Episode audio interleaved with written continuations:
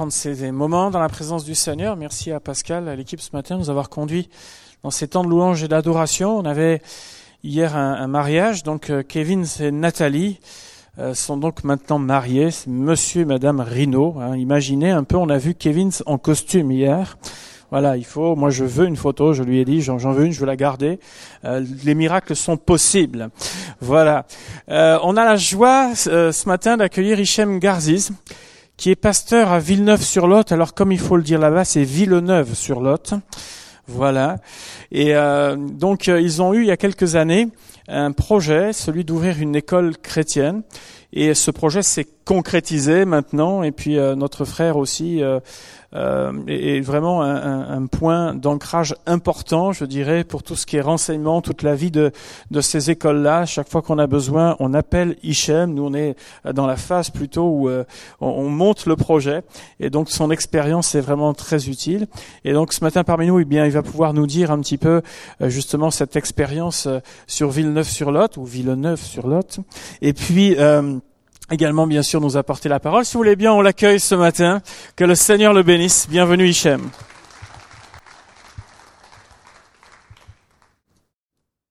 Merci Emmanuel. Voilà, bonjour à tous. Euh, je remercie donc Emmanuel, son épouse, toute l'équipe pour l'invitation. Euh, je savais pas qu'on ne disait pas Villeneuve sur l'autre. Hein. J'ai toujours dit comme ça. Hein, euh, enfin, un jour j'étais en Suisse et puis là-bas, il paraît qu'il fallait dire Genève. Bon, ben je dis Genève, mais, mais chez nous on dit Genève. On dit tout chez nous. On dit le pneu. Dites pas comme ça, vous? Non, un jour j'étais pasteur à Mourinx et il y avait un frère qui me disait, mais euh, comment tu dis la ville à côté euh, d'Ossegor? Ben, J'ai dit Breton. Il a bien rigolé et moi j'ai pas rigolé. Mais bon. En tout cas, oui, je vais vous parler un peu de cette expérience avant de d'ouvrir ensemble la parole de Dieu, parce que la parole de Dieu, eh bien, elle est bonne, elle nous fait réfléchir. Et vous savez, j'ai souvent réfléchi à, est-ce que je suis vraiment libre? C'est une des grandes questions que je me suis posée, parce qu'il y a toutes sortes de libertés. Et euh, la Bible nous dit, si le Christ vous a franchi, vous serez réellement libre. Et à un moment donné, j'ai réalisé que euh, intellectuellement, je n'étais pas libre parce que je pensais comme tout le monde. Et euh, l'école, en fait, cette réflexion sur l'école m'a forcé à réfléchir autrement. Comment repenser l'histoire? Comment repenser la géographie, les sciences, les maths, le français, euh, les langues? Comment enseigner d'une manière toute nouvelle? Et je me suis et j'ai réalisé que dans mon esprit, même l'école, l'école ne pouvait être autre que laïque. Il fallait une école laïque, même si c'est moi, pasteur, qui faisais une école. Et c'est là que j'ai réalisé qu'on avait mis en moi toutes sortes de structures d'idées euh, que j'avais acquiescées sans aucune réflexion. Et là, ce que vous avez aujourd'hui, ce sont neuf ans de réflexion. Eh bien, que ma femme et moi, nous avons eu, puisque c'était en décembre 2009 que ma femme, professeure des écoles, est rentrée à la maison. À la maison, on avait un enfant, et elle m'a dit, Hichem, je vois comment fonctionnent les collègues dans des classes de 30. On n'a pas le temps de s'occuper des enfants en retard, on n'a pas le temps de s'occuper des enfants en avance, parce qu'il faut finir le programme. Et je veux pas ça pour mon enfant. Il faut savoir que selon les chiffres de la Fondation pour l'école, un enfant sur deux précoce n'arrive pas au bac. C'est 150 000, un peu moins cette année, je crois qu'on était dans les 142 000 décrocheurs par année. Les décrocheurs, ce sont ceux qui quittent leur scolarité à 16 ans sans aucun diplôme. C'est 20% des élèves qui entrent en sixième qui ne savent ni lire ni écrire et 20 autres qui ont des grosses lacunes en français et en mathématiques. L'éducation, c'est un vrai enjeu. Pas un enjeu pour ceux qui ont les moyens d'inscrire un enfant. Quoique, ça se discute. Mais un enjeu aussi pour les autres. Et c'est là toute la réflexion, c'est euh, où qui sont ces 40% d'enfants qui arrivent en sixième avec des gros échecs dans leur vie? Donc c'est un défi. Et l'Église, eh bien, c'est c'est quelque chose que Dieu a créé pour relever des défis, pour bénir la ville, pour bénir la cité. Amen. La FEDEL, Fédération évangélique pour le développement des écoles libres, voilà que eh bien j'ai créé avec quelques personnes, qui a pour mission d'accompagner les créateurs d'écoles, former les CA, conseil d'administration, former les enseignants et directeurs, euh, sensibiliser les chrétiens sur les besoins et menaces qui touchent l'éducation, représenter nos écoles, etc. Oui, alors je disais les menaces parce que euh, je, suis resté sur un cadre purement scolaire, mais au niveau euh, spirituel, il y a une menace. 9 enfants sur 10, 88% selon les derniers chiffres eh du CNEF, de nos enfants quittent l'église après avoir fini leur scolarité. C'est-à-dire que euh, ici, eh bien, sur 9, sur 10 enfants, dans 20 ans, il n'y en aura plus qu'un qui sera là. 9 se perdent. Et je suis pas certain que les parents de ces 90% d'enfants n'ont pas fait ce qu'il fallait pour leur conversion. Alors s'il y en a qui ont déjà lu le livre Le contrebandier de frère André, eh bien nous voyons que l'église de l'Allemagne de l'Est eh bien mourait, euh, vieillissait, parce qu'en fait les communistes de, derrière le rideau de fer d'Allemagne de l'Est avaient une stratégie d'imiter les sacrements euh, chrétiens, et ils en ont fait des sacrements communistes il y avait la jeunesse communiste. Et du coup, eh bien, tous les jeunes, tous les enfants se greffaient dans ces groupes et petit à petit, on les perdait. La notion famille est menacée par notre société. Les deux parents ont besoin de travailler pour subvenir à leurs besoins.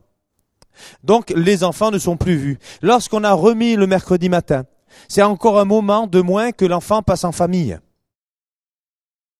Ah mais c'est euh, toute une situation, il y a des menaces.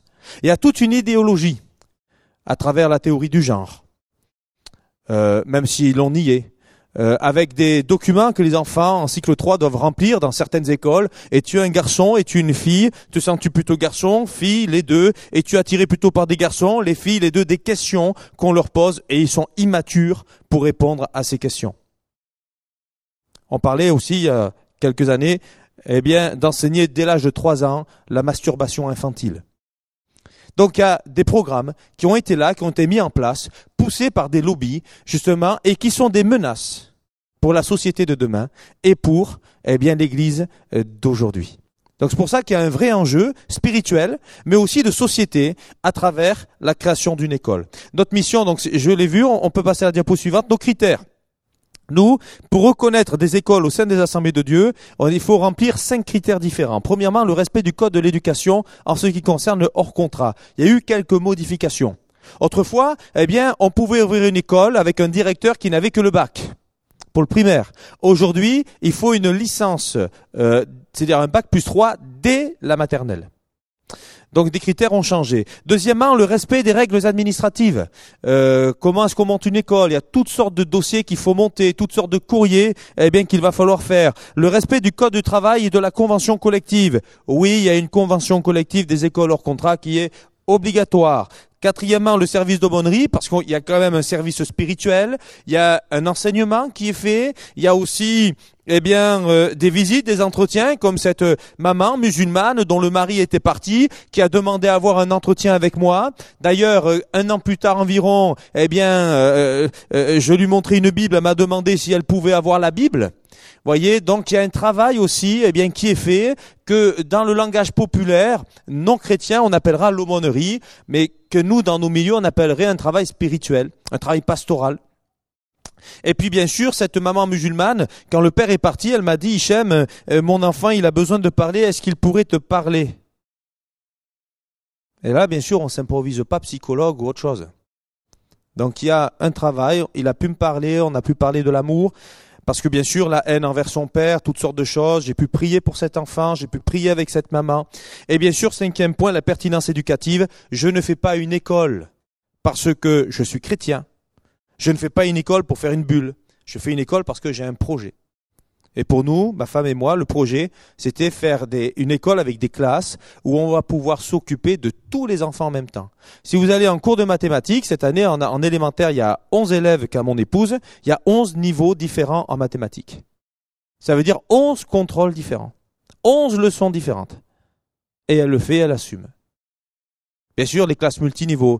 Il y a beaucoup de critères. Et l'État, l'éducation nationale, nous demande plus de réussite à nous qu'au public. Mais ça, c'est un autre domaine. Allez. Diapo suivante. Notre travail sur Villeneuve-sur-Lot, donc, c'est premièrement une association de gestion qui est l'association familiale protestante Fil de Vie, qui est membre de l'UDAF, Union départementale des actions familiales, et la présidente, qui est la femme d'un pasteur évangélique de, des AFP au niveau national, elle siège au Haut Conseil de la famille. Vous avez peut-être entendu parler de la bioéthique. Eh bien, des États généraux de la bioéthique, les AFP, dont je fais partie, ont été questionnés sur la question, eh bien, de la, de, des États généraux de la, de la, bioéthique. Donc, nous, nous fonctionnons avec cinq pôles euh, d'activité, dont la branche euh, scolaire. Nous avons 18 élèves cette année, 10 enfants de catholiques, 5 enfants de l'église et 3 de musulmans. On a eu des tendances bouddhistes, on a eu des orthodoxes, on a eu des athées, on a eu un peu de tout. C'est là aussi qu'on voit la réussite de l'école dans, dans la société, dans la ville c'est qu'on a des enfants de tous bords, donc ce n'est pas une bulle. Et c'est important au niveau fiscal. Euh, diapo suivante. Voilà le bâtiment qui héberge non seulement l'église, la partie avec le toit, euh, le toit pentu, c'est l'église, et puis la partie plate, eh bien il y a des pièces pour le culte des enfants et d'autres pour l'école. On peut passer s'il vous plaît? Euh, voilà, donc ça c'est la classe élémentaire, CE1 à CM2 cette année avec mon épouse, il y a 11 élèves. Diapo suivante. La maternelle, on a 7 élèves cette année dans une classe pouvant en accueillir 8. Diapo suivante. Les maîtresses. Le directeur, c'est moi. Administrative. Administrative. Diapo suivante. Et voilà. Un intervenant bénévole. On a plusieurs bénévoles qui interviennent pour la cantine, pour le ménage, pour les sorties, etc. Et là, ils ont fait une maquette. Et ils ont travaillé sur le cycle de l'eau depuis les montagnes qu'ils ont fait avec des boîtes à œufs. Et puis ils ont colorié les prairies, etc., l'eau, le sable, et eh bien pour comprendre le cycle de l'eau. Et on voit même, là vous le voyez pas, mais si on l'avait pris de côté, la nappe souterraine. Voilà. Donc c'est toutes sortes de bonnes choses, des cours vivants, des cœurs réparés, des confiances qui sont retrouvées, des phobies qui ont disparu, des tocs qui ont disparu aussi, des, mais aussi toutes sortes de combats. Hein, euh, de combats parfois administratifs, parfois eh bien c'est des maladies, c'est des gens qui tombent, c'est euh, on a eu euh, une année toutes sortes de blessures parmi les bénévoles, ça a été très lourd à gérer, mais aussi beaucoup de grâce et parce que quand on voit une maman eh bien qui un jour est venue nous voir, son enfant, c'était en fin mai, son enfant avait cessé d'apprendre depuis le mois, depuis la Toussaint, elle était en, elle était en, euh, elle, elle n'avançait plus. Et puis, euh, lors du spectacle de Noël, eh bien, elle a dit à mon épouse, je vous remercie maîtresse, vous avez sauvé ma fille. Et je peux vous dire que ça, ça fait chaud au cœur. Euh, quand euh, quand vous entendez cela. Un papa musulman qui me disait, eh ben je, je, vraiment je vous suis reconnaissant pour l'école que vous avez faite, car si ma fille aujourd'hui avance, eh bien c'est parce que vous étiez là. C'est vraiment ce qu'on pourrait appeler, surtout la première année, les premières années, l'école de la dernière chance. Des parents qui ne savent plus où mettre leurs enfants et qui viennent, qui cherchent une solution, comme une maman qui nous disait, je vous demande pas que mon enfant réussisse, je vous demande juste qu'il réapprenne à aimer l'école et à faire confiance dans l'adulte. Mais on sait aujourd'hui avec les années eh bien qu'en mathématiques, notamment, notre, notre méthode a deux années d'avance eh bien, sur le public ou le privé sous, sous contrat d'association. Voilà, en tout cas pour la partie école, hein, on va passer à la parole. C'est euh, et, et, j'aimerais que la parole de Dieu, qui sera biblique, eh bien, y donnait une petite touche scolaire, puisque nous allons parler sur le poids des mots. Vous savez que les mots, eh bien, ont une répercussion les mots nous parlent, les mots nous encouragent, mais les mots peuvent aussi nous décourager. Hein, euh, dans les grands matchs de foot, on attend des supporters qui disent Allez Je dirai pas la suite. Allez, Jacques au chapitre 3 pour la lecture.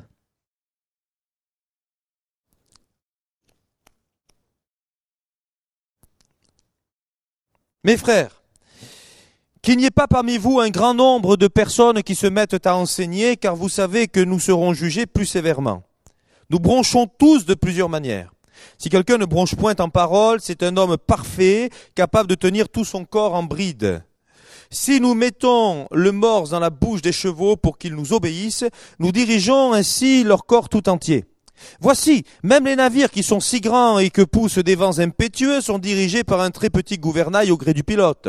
De même, la langue est un petit membre et elle se vante de grandes choses. Voyez comme un petit feu peut embraser une grande forêt. La langue aussi est un feu, c'est le monde de l'iniquité. La langue est placée parmi nos membres, souillant tout le corps et enflammant le cours de la vie, étant elle-même enflammée par la géhenne.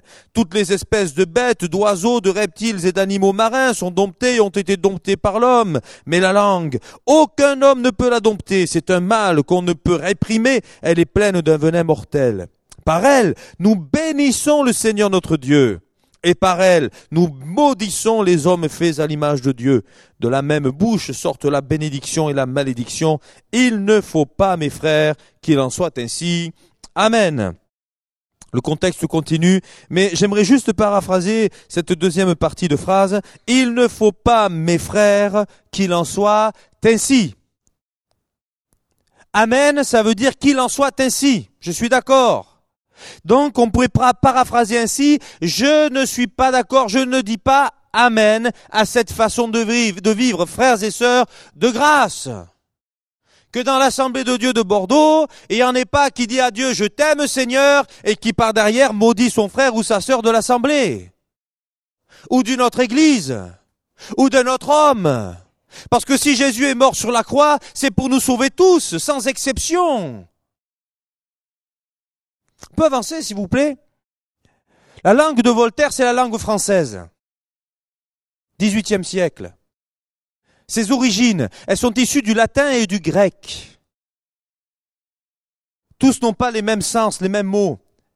Et le grec a influencé notre monde moderne. Beaucoup de découvreurs, beaucoup d'inventeurs. L'atome, c'est les Grecs. On pourrait en passer. Donc, euh, euh, son rapport avec l'hébreu, l'araméen, il n'y en a aucun. Quand Alexandre le Grand a conquis le monde et qu'Israël est devenu, grec, eh bien, on a forcé le monde à parler le grec. Et on a voulu que dans toutes les villes du monde, il y ait même des bibliothèques. Et on a demandé aux scribes, eh bien, d'écrire un exemplaire du livre saint, du livre sacré. C'était un pays de la culture. Mais comment, d'un pays panthéiste et d'un pays monothéiste qu'est le judaïsme, qui était Israël, comment pouvons-nous avoir les mêmes termes pour ce qui concerne le sacré? Il y avait un monde de différence entre l'un et l'autre. La peau suivante, s'il vous plaît. La menace qui pèse sur la compréhension de la langue française. Je remarquais, eh bien, que de plus en plus, eh, il y a des, il y a des fossés générationnels. Et même moi, qui suis encore un petit peu jeune, si vous me le permettez, je n'ai que 40 ans, presque 41. Alors ah, je le dis parce que, parce que sinon on m'en donne 48. Ah, c'est vrai, hein L'autre jour, tellement j'étais découragé, j'ai fait un peu de théâtre. Pas dans ma vie, mais là, je suis allé à la boulangerie et je dis euh, Je vais pas bien aujourd'hui, madame. Elle me dit Qu'est-ce qui vous arrive, monsieur? Ben, Je vais faire 48 ans. Elle m'a dit Ben, moi aussi. J'en avais 38. Je suis allé à la boulangerie d'en face. Il y avait une vraie menace qui pèse sur la compréhension de la langue française, frères et sœurs. Et je vous garantis qu'une des raisons, est, c'est une méthode d'apprentissage qui s'appelle la méthode semi-globale. Pour une certaine catégorie de visuels, ça passe très bien. Mais il y a beaucoup d'échecs. La méthode globale, c'est-à-dire je, ne, je n'apprends pas à disséquer un mot, à le construire d'une manière logique. Je photographie un mot, je l'apprends par cœur. Et vous avez des adultes aujourd'hui qui lisent des livres, et il y en a peut-être au milieu de nous, qui, au bout d'un moment, vous vous dites, mais j'ai lu tant de lignes, mais je ne sais pas ce que j'ai lu. Et il faut revenir en arrière pour se reconcentrer, pour revenir. La méthode globale, elle a fait que des gens, eh bien, n'ont pas, n'arrivent pas à comprendre le texte.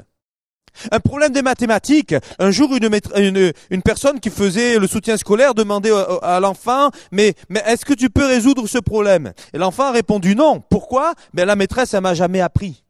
Il n'y a pas une question d'apprendre, c'est une question de compréhension et de calcul.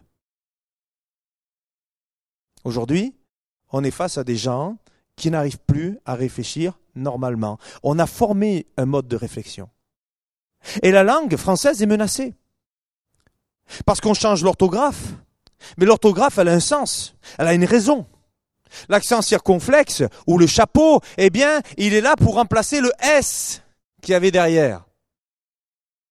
Et on parlait même il y a quelque temps, parce que ça coûte trop cher, de, de, de, de stopper l'enseignement du grec et du latin. J'ai jamais fait de grec et de latin, j'ai fait un peu d'initiation latin quand j'étais enfant, mais, eh bien, notre langue vient de là, il y a une histoire. Mais c'est une tragédie quand un homme, quand une femme ne connaissent pas leur histoire, qui ne savent pas d'où ils viennent. Si tu ne sais pas d'où tu viens, tu ne sais pas qui tu es. Et là, là, il y a, y, a, y a un manque On n'en a pas forcément conscience. Mais j'ai parlé avec des trentenaires et on ne se comprenait pas. Et je réalisais au bout d'un moment qu'elle croyait me comprendre, la personne ou les personnes, mais je voyais bien qu'elle ne me comprenait pas. Et là, c'est pour des choses basiques. Mais quand on parle des choses de Dieu, si on a ôté le sacré du vocabulaire français, comment les gens autour de nous vont-ils pouvoir comprendre l'Évangile? Quand Paul à Athènes commence à parler de la résurrection des morts, que Jésus est ressuscité, que font les Athéniens? Il dit bon, ben on t'entendra là-dessus une autre fois, ils s'en vont. Ça ne les concerne pas. Ce n'est pas dans leur croyance, ce n'est pas dans leur habitude d'entendre de tels discours.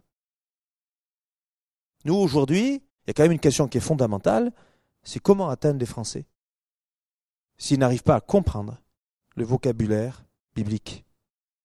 On reviendra un peu dessus tout à l'heure. Ah, j'ai pas fini, pardon. Voilà. Certains mots sont nouveaux, d'autres n'existent plus. Tiens, le petit jeune homme là qui, est comme ça, qui me regarde. Comment tu t'appelles? Evan, quel âge tu as? Combien? 30 À 15 Tu vois, j'ai fait une rechute, j'ai dit comment tu vas? Tu vois? Evan, tu sais ce que c'est un aiguillon? Tu sais pas ce que c'est un aiguillon? Monsieur, avec la Bible là, vous savez ce que c'est un aiguillon? Vous pouvez lui dire ce que c'est un aiguillon? Voilà, c'était un pic pour les bœufs. Tu vois? Mais là, on est déjà. Mais, monsieur, est-ce que vous savez ce que c'est? Vous devez le savoir, un microprocesseur. Oui, vous le savez. Très bien. Alors, je vais cibler quelqu'un d'autre. Est-il quelqu'un qui est plus âgé que monsieur? Ici. Je vois pas.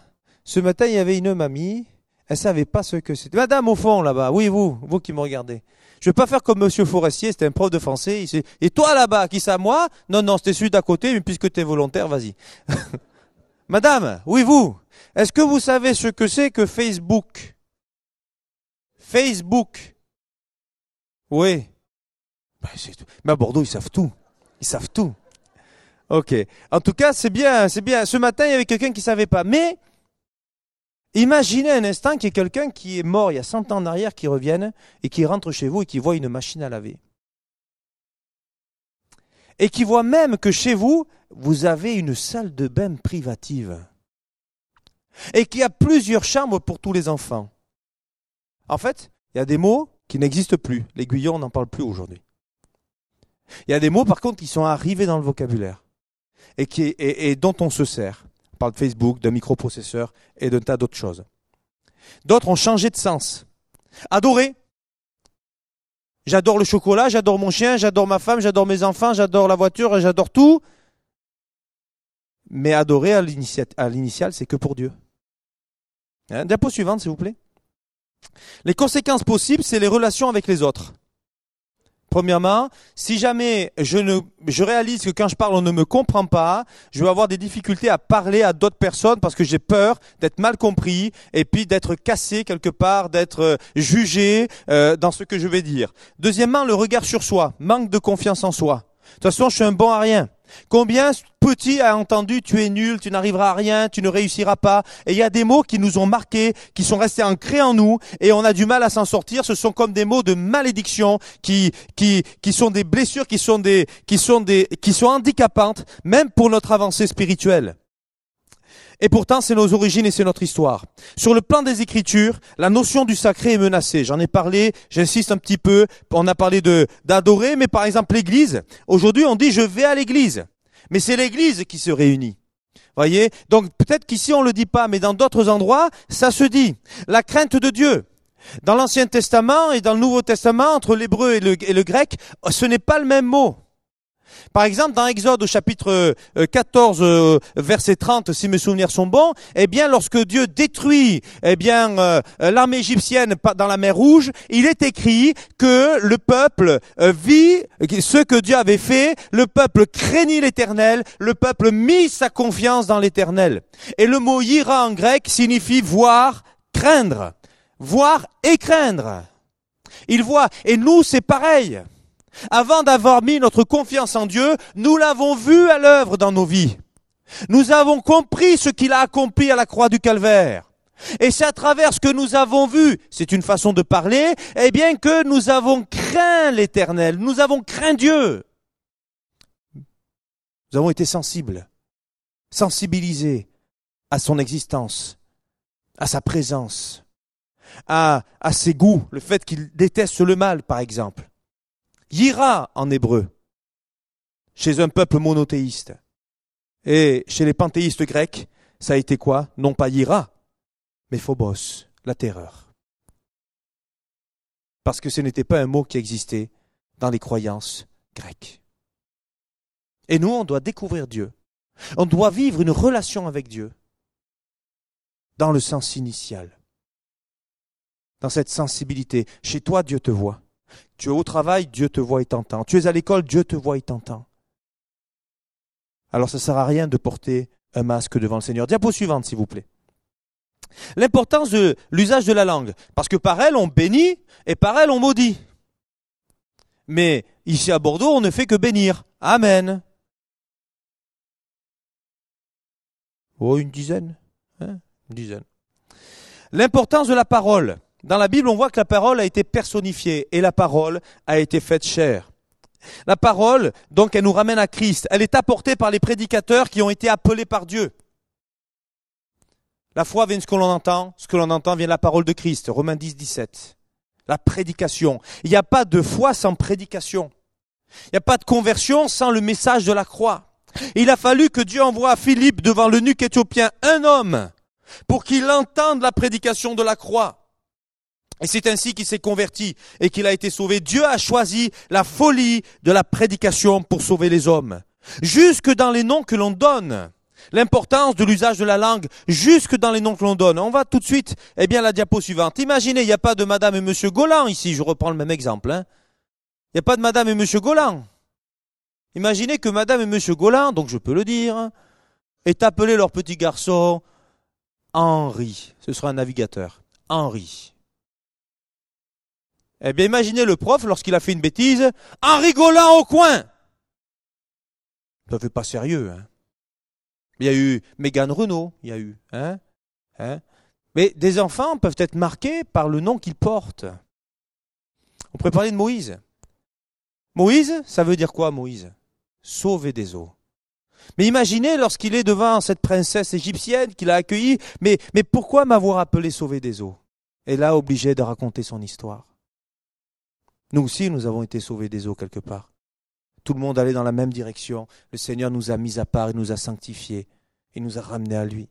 Jacob, imaginez, hein, euh, vous appelez votre... Parce que nous, on entend Jacob, mais je vais le traduire. Imaginez votre enfant, vous l'appelez Allez, usurpateur, viens avec moi. Parce que eux, ça veut dire carrément ce mot, c'est clair. Eh bien, c'est un homme qui a fait ce que son nom désignait jusqu'à ce qu'il rencontre Dieu et que Dieu change son nom en Israël. Mon préféré, c'est Élie. Vous avez déjà lu l'histoire de ses parents? Vous l'avez pas trouvé? C'est normal, c'est pas écrit. Mais on comprend la foi de ses parents dans une période où on fait mourir les prophètes de l'Éternel, où on a amené la croyance des Baals et des Astartés. Il y a un homme et une femme qui choisissent d'appeler leur fils Élie. Et, et, et Akab et Jézabel, qui, eh bien, ont fait mourir les prophètes, si bien qu'on a dû les cacher. Et Dieu dira à, à, à Élie, je me suis réservé 7000 hommes qui n'ont pas fléchi les genoux devant Baal. Eh bien, quand Akab et Jézabel, qui ne supportent pas le nom de l'Éternel, qui veulent faire mourir cette adoration, ce culte, cette façon de vivre, à chaque fois qu'ils vont parler de ce prophète, ce qu'ils disent, c'est quoi? C'est l'Éternel est Dieu. C'est une proclamation. Mais où est passé l'éternel et Dieu? Si je mets ma main sur l'éternel et Dieu, l'éternel et Dieu a fait tomber le feu du ciel. Des proclamations. À chaque fois qu'on prononçait le nom d'Élie, on proclamait que c'est l'éternel qui est Dieu. L'importance des noms dans la Bible. Dans la vie d'aujourd'hui, c'est pareil. L'importance des noms. Oh, nous en France, on donne les noms parce qu'on les trouve bien. Hein? Moi, ma mère, elle voulait m'appeler Michel. Michel. Elle m'a appelé Hichem. Alors un jour, je faisais une visite, et puis là, je vois une mamie, elle me dit, Hichem, moi j'aime pas les Arabes, les Arabes sont des voleurs. Alors j'essaie de rattraper le coup. Je dis, mais ma mère, elle est italienne. Que Italie, la mafia, c'est des voleurs aussi. Alors ma, ma grand-mère, elle a cité des noms qui ont appartenu aux membres de ma famille. Elle a dit Relib, Rida, Salim, Hakim, Samir, etc., etc. Heureusement, elle n'a pas dit des noms de filles. Hein, Et ma mère, elle a choisi eh bien, le prénom qui ressemblait le plus à Hichem, Michel. Voyez? Mais mais il y a une signification chez nous. Les prénoms ont une signification. Garib, Relib, ça veut dire l'étranger. Et il est toujours dans un pays étranger d'ailleurs, celui-là. Hichem, ça veut dire le généreux. Enfin, Hichem. Vous voyez, il y a une signification dans les noms. Sophie, c'est la sagesse. Sol, qui devient Paul, c'est élevé, qui a été enseigné par Gamaliel, qui signifie récompense de Dieu, qui lorsqu'il a réalisé le mal qu'il a fait à l'église de Christ et à Jésus-Christ lui-même, s'est dit, je suis le plus petit des hommes, maintenant je m'appellerai Paul, qui signifie petit. Et Jésus, eh bien, c'est le Sauveur. Mais Jésus, c'est Jésus ou Emmanuel? Eh bien, Dieu avec nous, c'est Dieu qui sauve. Dieu parmi nous, c'est Dieu qui sauve. Amen. Voyez? Donc, il y a des significations, il y a un message qui était donné par le nom eh bien, de tous ces hommes. Et puis tant d'autres, on pourrait multiplier bien sûr. En conclusion, eh à plusieurs reprises, nous voyons que la parole nous engage. Que ton oui soit oui, que ton non soit non, le reste, ça vient du malin. D'ailleurs, je ne sais pas si vous avez remarqué, vous ne le répéterez pas ce que je vous dis là, c'est entre nous. Hein vous allez répéter? Bon. Les menteurs, ils sont toujours en train de jurer. Vous avez jamais remarqué? Vous avez jamais remarqué? Et je te jure Je te jure, sur la tête de mon arrière, Et Wallah Et puis, ouh Et quand il Wallah sur la Mecque, alors là déjà il a dit la Mecque en français, il ment, c'est sûr. Vous avez jamais remarqué? Tous ceux qui mentent, les menteurs, eh bien, ils jurent. Quelqu'un qui ne ment pas, il n'a pas besoin de jurer. Il dit, il dit toujours la vérité. D'accord? Tu, tu ne prononceras pas le nom de l'Éternel, ton Dieu, en vain. À cause de cette phrase, les Juifs n'osaient pas employer le nom de Dieu, Yahweh. Ils disaient le Saint béni soit-il. Le Saint béni soit-il. De peur de le prononcer en vain. Attention, frères et sœurs, à nous aussi, à ne pas utiliser le nom de Dieu en vain. Dieu m'a dit, Dieu m'a dit, Dieu m'a dit. Mais des fois, c'est pas Dieu qui t'a dit. Hein. Attention, parce que c'est quand même un commandement de Dieu. Hein. Lorsque j'apporte un don spirituel, gloire à Dieu pour les dons spirituels. Mais que ce soit vraiment le Saint-Esprit parce que c'est important. Mais les dons spirituels, c'est même dans la prédication, il y a des dons spirituels, parce que Dieu parle au cœur aussi. Attention aux vœux faits à Dieu que nous ne tenons pas.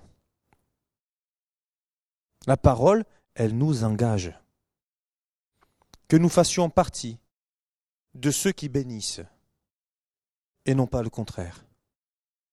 Et je crois que, eh bien, à travers notre toute petite école, qui a quatre ans, Peut-être qu'elle sera là toujours, peut-être qu'un jour elle s'arrêtera, Dieu le sait, Dieu le, c'est, Dieu qui décide. Mais en attendant, eh bien, on bénit, on bénit autour de nous. Et je sais qu'à Bordeaux, eh bien, vous bénissez aussi. Que le Seigneur vous bénisse, frères et sœurs. Allez de l'avant, avancez pour la gloire de notre Dieu. Amen. Merci, bon et tendre Père, pour ces moments que nous avons passés ensemble ce, ce, matin. Merci de bénir ce groupe, ceux qui sont là cet après-midi et ce matin, Seigneur, de vraiment toucher les cœurs, et que ta parole puisse faire son effet en nous, Seigneur, en produisant eh bien, euh, tout ce qui est nécessaire à, à, à, ton service. Nous voulons te servir, nous voulons te plaire, nous voulons pas utiliser ton nom en vain, nous voulons, Seigneur, veiller sur notre langue, nous voulons, Seigneur, nous bénir les uns les autres. Seigneur, s'il y en avait, eh bien, qui avait des rancœurs, des, des blessures, je te prie vraiment de toucher les cœurs, de réparer les cœurs, afin que nous puissions vivre pleinement, Seigneur, les réalités de l'Évangile. Encourage ton Église. Bénis-la à Bordeaux. Dans le nom de Jésus. Amen.